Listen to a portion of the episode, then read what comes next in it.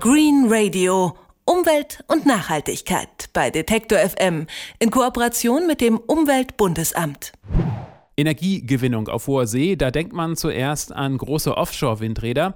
Aber das Meer lässt sich auch anderweitig als Energiequelle nutzen. Das Wasser selbst ist ja ständig in Bewegung und kann Generatoren antreiben. Die Idee, aus Wellen oder Gezeiten Strom zu erzeugen, gibt es schon seit Jahrzehnten. Die meisten Konzepte dafür haben sich bislang aber nicht durchgesetzt. Doch das Potenzial der Meeresenergie ist gewaltig und deshalb könnten Kraftwerke auf hoher See eine große Zukunft haben. Henry Kirchhoff hat mit einem Meeresenergieexperten über den Stand der Technik gesprochen und wir sprechen darüber mit Henrik. Grüß dich, Henrik. Hallo. Ja, hallo, Christoph. Offshore-Windkraft wird längst in großem Maßstab umgesetzt, äh, genutzt. Warum ist die Meeresenergie bislang nicht richtig vorangekommen? Ja, weil man so ein Windrad viel einfacher aufstellen kann als eine Anlage im Wasser. Es ist ja draußen im Meer sowieso viel komplizierter, immer irgendwas aufzubauen als an Land. Und außerdem muss die Technik dort auch viel robuster sein. Das Salzwasser setzt den Materialien zu und natürlich müssen die Anlagen auch starke Stürme aushalten. Und deshalb ähm, werden viele Ideen derzeit noch im etwas kleineren Maßstab erstmal getestet. Das hat mir Jochen Barth erklärt. Der beschäftigt sich seit langem mit Meeresenergie und forscht am Fraunhofer Institut für Windenergie und und Energiesystemtechnik in Kassel. Bei der Betriebsdauer von 20 Jahren können da eben extrem hohe Wellenereignisse auftreten, die deutlich über den Anforderungen liegen, die im Durchschnitt äh, bei normaler Leistungserzeugung der Anlage ähm, äh, auftreten, sodass man erst einmal diese Überlebensfähigkeit äh, in eine Anlage hineinbauen muss und das auch erstmal testen muss. Dann lass uns einfach mal ein paar der verschiedenen Konzepte durchgehen, wie man Energie aus dem Meer gewinnen kann. Ich habe vorhin schon das Gezeitenkraftwerk erwähnt. Wie funktioniert das? Ja, Gezeitenkraftwerke nutzen die Kraft von Ebbe und Flut und die haben dadurch einerseits den Vorteil, dass man sich auf Ebbe und Flut ja sehr gut verlassen kann. Die kommen sehr regelmäßig natürlich.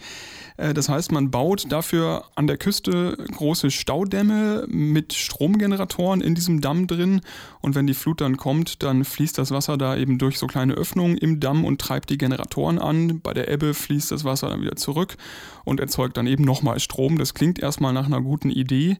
Tatsächlich machen solche Staudämme aber auch viele Probleme, denn sie zerstören die Landschaft, weil sie so groß sein müssen und sie machen ganze Ökosysteme kaputt an Land. Außerdem gibt es auch weltweit nur ganz wenige Standorte, die sich überhaupt für sowas wirklich eignen. Das heißt, Gezeitenkraftwerke werden das Energieproblem eher nicht lösen. Welche anderen Möglichkeiten gibt es denn, Meeresströmungen zu nutzen? Ja, man kann auch die ständigen großen Wasserströmungen nutzen, die sowieso weiter draußen im Meer ähm, auftreten und nicht direkt an der Küste. Für solche Strömungskraftwerke sind dann auch die technischen Lösungen am weitesten ausgereift schon. Man hat da also einen Rotor, der so ähnlich aussieht wie bei einer Windkraftanlage, nur dass er eben im Wasser ist. Das sagt Jochen Barth.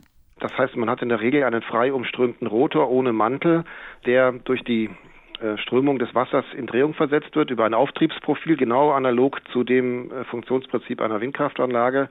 Ähm, die Anlagen befinden sich dann unter Wasser auf dem Meeresboden verankert oder schwimmend an der äh, Wasseroberfläche. Ja, und solche Anlagen funktionieren gut. Die Konstruktion hat sich bewährt. Außerdem fließen solche Strömungen auch wirklich sehr konstant. Hat man also einmal den passenden Ort gefunden, dann erzeugt so ein Kraftwerk verlässlich Strom. Deshalb sind in Großbritannien auch gleich mehrere Kraftwerke mit solchen Unterwasserrotoren geplant. Die haben auch den Vorteil, dass sie sehr robust sind und außerdem sind unter Wasser die Bedingungen nicht ganz so extrem wie an der Oberfläche, wo ja oft mal der Sturm weht. Jetzt haben wir bislang über gleichmäßige Strömungen unter Wasser gesprochen. Was ist mit den Wellen? Wie kann man daraus Strom erzeugen? Ja, dafür gibt es ganz unterschiedliche Konzepte, je nach dem Standort. Ähm, man kann das zum Beispiel der, an der Küste im flachen Wasser bauen, so ein Wellenkraftwerk, oder auch weiter draußen. Es gibt Konstruktionen, die wie so riesige Muscheln aussehen, die dann äh, von den Wellen auf oder zugeklappt werden und dabei durch die Bewegung dieser Muschelklappen Strom erzeugen. Oder es gibt andere, ein anderes Konzept, ähm, man baut Betonklötze, die innen hohl sind und die zu so einem Drittel ungefähr oben aus dem Wasser rausragen.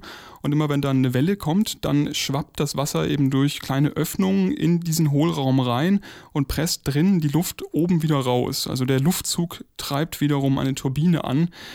Also wie bei der Windenergie, nur dass die Wellen den Wind erstmal erzeugen in diesem Betonklotz.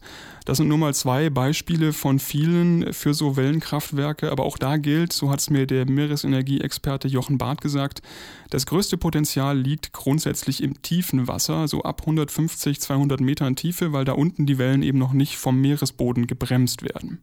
Gibt es noch andere Möglichkeiten, aus dem Meer Strom zu erzeugen, also ohne dass man dafür die Bewegung des Wassers nutzt? Ja, es gibt auch noch andere, etwas ähm, ausgefallenere Konzepte. Man könnte zum Beispiel die Temperaturunterschiede nutzen, die zwischen dem Wasser an der Oberfläche und dem Wasser ganz unten herrschen. Denn unten hat das Wasser meist so 4 Grad, wenn es tief genug ist.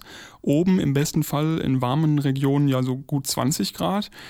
Das heißt, alle Meere um den Äquator eignen sich dafür, denn das Wasser oben ist eben warm genug, um zum Beispiel Ammoniak zu verdampfen. Das reicht, wenn es gut 20 Grad warm ist. Und mit diesem Ammoniakdampf kann man dann auch wiederum eine Turbine betreiben. Danach nimmt man kaltes Wasser aus ein paar hundert Metern Tiefe von ganz unten und verflüssigt damit das Ammoniak wieder. Und so entsteht dann eben so ein Kreislauf, angetrieben vom Wechsel aus Aufwärmen und Abkühlen. Und ja, das Potenzial solcher Systeme ist grundsätzlich groß, aber bislang gibt es trotzdem noch keine kommerziellen Anlagen, sagt Jochen Barth. Es gibt da eine Reihe von größeren Unternehmen in Frankreich, in den USA, die sich damit äh, befassen. Allerdings hat man auch dort die ambitionierten Entwicklungsziele bisher nicht erreicht. Das bedeutet, Anlagen, die eigentlich heute schon hätten in Betrieb sein sollen, sind auch erstmal verzögert in der Entwicklung. Da gibt es eben eine Reihe von technischen Herausforderungen, die man noch nicht im Griff hat. Ja, das hat sich also nicht durchgesetzt bislang, genau wie noch ein weiteres Konzept, das eigentlich auch erstmal vielversprechend klingt, das Osmosekraftwerk. Das kommt überall da in Frage, wo Süßwasser auf Salzwasser trifft, also zum Beispiel an Flussmündungen ins Meer. Denn, äh, wie wir vielleicht noch aus dem Bio-Unterricht wissen, zwei unterschiedliche Salzlösungen tendieren dazu, ihren Salzgehalt einander anzugleichen. Und beim Osmosekraftwerk ist das Salzwasser vom Süßwasser nur durch eine sehr dünne Membran getrennt. Und diese Membran ist nur durchlässig für das Wasser, aber nicht fürs Salz. Und deswegen strömt dann das Süßwasser durch diese Membran auf die Salzwasserseite drüber. Ähm, dort steigt der Druck und man kann mit diesem Druck dann wiederum eine Turbine betreiben. Aber auch hier ja, ist das Potenzial groß. Wir hören nochmal Jochen Barth.